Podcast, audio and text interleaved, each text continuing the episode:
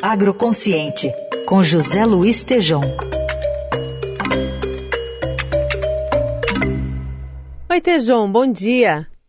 Bom dia, Carol, ouvintes, muito bom dia.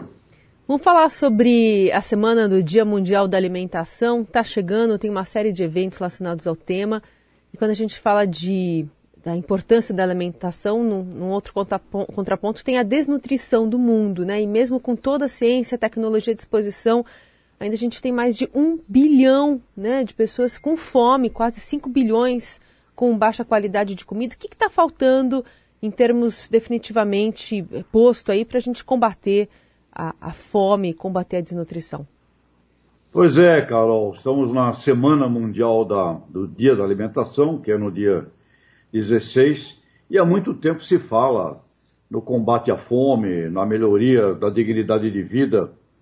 E o mundo está produzindo neste ano mais comida, a produção maior, dois, mais de 2 bilhões e 300 milhões de toneladas de grãos, com muito conhecimento em várias, várias áreas da hortifruticultura, muita agroindustrialização, permitindo produtos baratos, né?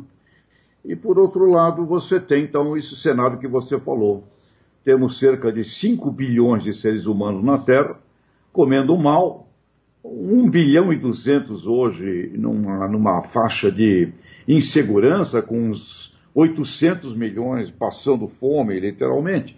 E por outro lado, Carol, de 600 milhões de agricultores do mundo, eu diria que metade deles, 300 milhões de agricultores, fora, fora do mercado. Portanto, é um tema que, para mim, soa como uma grande indignidade humana, e a fome no planeta, a má nutrição no planeta Terra, talvez seja, eu creio que é, a principal uh, a principal fonte uh, das guerras, principal fonte do crime, principal fonte uh, de tudo, da des deseducação. Quando não há comida, quando não há comida saudável, você vê a própria Covid-19 oriunda de um péssimo mercado inseguro de alimentos onde foi gerado. Portanto, temos conhecimento, sabemos produzir, temos agroindustrialização, o mundo se conecta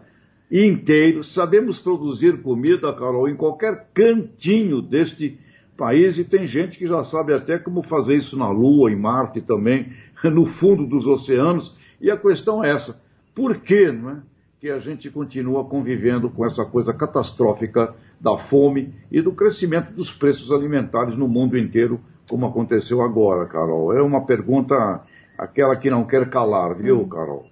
E, e já que a gente está nessa semana de reflexão sobre o tema, o que, que eh, podemos lançar aqui como um movimento a partir do agroconsciente para que as pessoas não catem mais lixo para comer, por exemplo?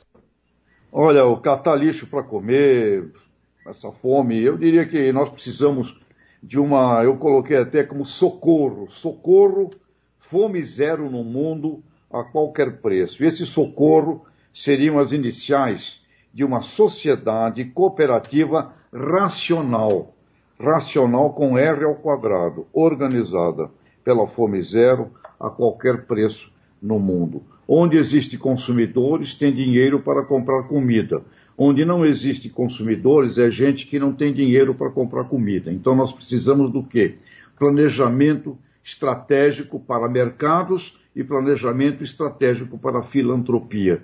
O ser humano pode muito bem fazer isso. Nos falta um planejamento sério e integrado na produção de alimentos, eh, desde o A do abacate ao do zebu. isso nós conseguiremos fazer. Não temos planejamento estratégico em canto nenhum com relação a este aspecto de mercados e de seres humanos que não têm dinheiro e que não podem ser chamados de mercados. Plano estratégico, um socorro um socorro, viu, Carol? Sociedade cooperativa racional organizada pela Fome Zero a qualquer preço no mundo. Eu espero que desta semana eh, possa nascer um movimento mais efetivo com relação a isso, Carol. Muito bem, vamos falando então. Feijão, obrigada, boa semana. Até quarta. Grande abraço, obrigado.